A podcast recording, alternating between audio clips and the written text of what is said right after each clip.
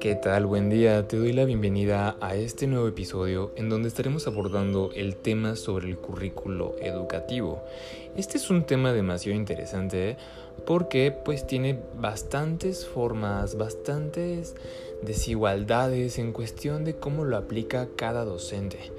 En muchas ocasiones se nos brinda información acerca del currículo que estaremos llevando a cabo y en otras ocasiones básicamente tenemos que improvisar. Así que quédate para saber qué es lo que yo pienso y cómo es que yo determino que podríamos llevarlo a cabo. Tocaremos un poquito acerca de lo que es el currículo y de qué forma podemos empezarlo a poner en marcha. Te doy la más cordial bienvenida. Así que vamos a comenzar. Mi nombre es Ituan y este es tu podcast. Bienvenido.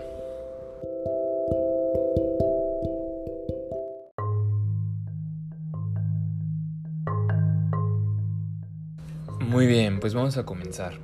Vamos a entender, en base a las siguientes preguntas, cómo es que podemos definir el currículo.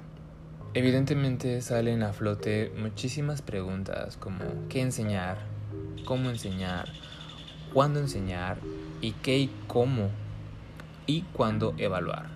Bueno, teniendo estas preguntas como base, los fundamentos del currículo inicialmente nos puede llamar la atención porque estamos indagando sobre el proyecto en donde podemos concretar las concepciones ideológicas, socioantropológicas, epistemológicas, pedagógicas y psicológicas.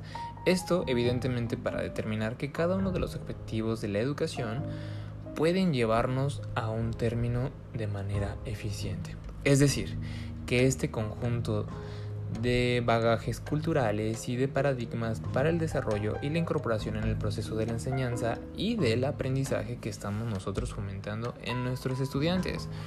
Pero además podemos enunciar una muy buena planificación académica porque mediante la construcción curricular pretendemos siempre plasmar planes de acción para lograr objetivos en relación a la educación. Por lo tanto, hay que formular aspectos que implican la elección de contenidos que pueden estar disponibles o que tenemos que encontrar la disponibilidad para que haya un acceso más eficiente. Esto sin dejar de lado la necesidad de la sociedad y pues evidentemente de la tecnología que tenemos a nuestro alcance, que se encuentra disponible. Si no contamos con este tipo de herramientas tan básicas y esenciales, no podremos llevar a cabo una buena currícula escolar. Los fundamentos de un currículo no hay que olvidar que es una muy buena planificación de contenidos.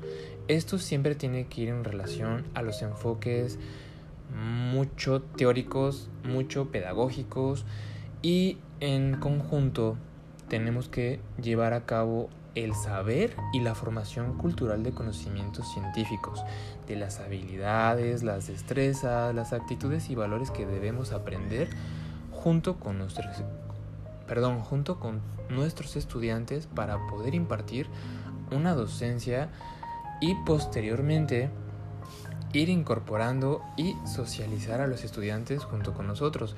Esto es bien interesante porque buscamos una sinergia entre los estudiantes, los docentes y todo el cuerpo académico.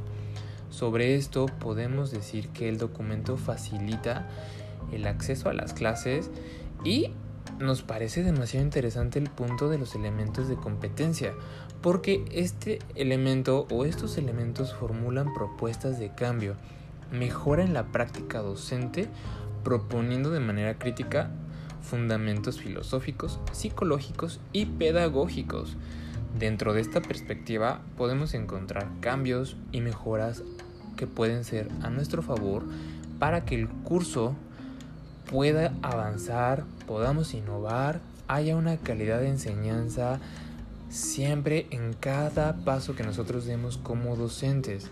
Asimismo, este enfoque de apertura hacia nuevas ideas, el trabajo colaborativo, considero que va a permitir una mejor socialización en el aprendizaje, ayudando a romper siempre el paradigma de, del hielo, que los estudiantes tengan esta libre creatividad o esta libre disposición de acercarse con cada uno de nosotros y con esto podemos llegar a a tener una comunicación muy eficiente y ahora sí estaríamos hablando de una educación superior. Te lo dejo como tarea.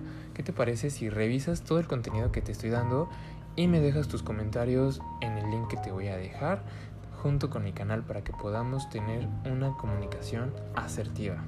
Te invito a que dejes tus comentarios. Muchísimas gracias. Por hoy es todo, el tiempo se nos ha acabado, pero para mí fue un placer exponer mis puntos de vista.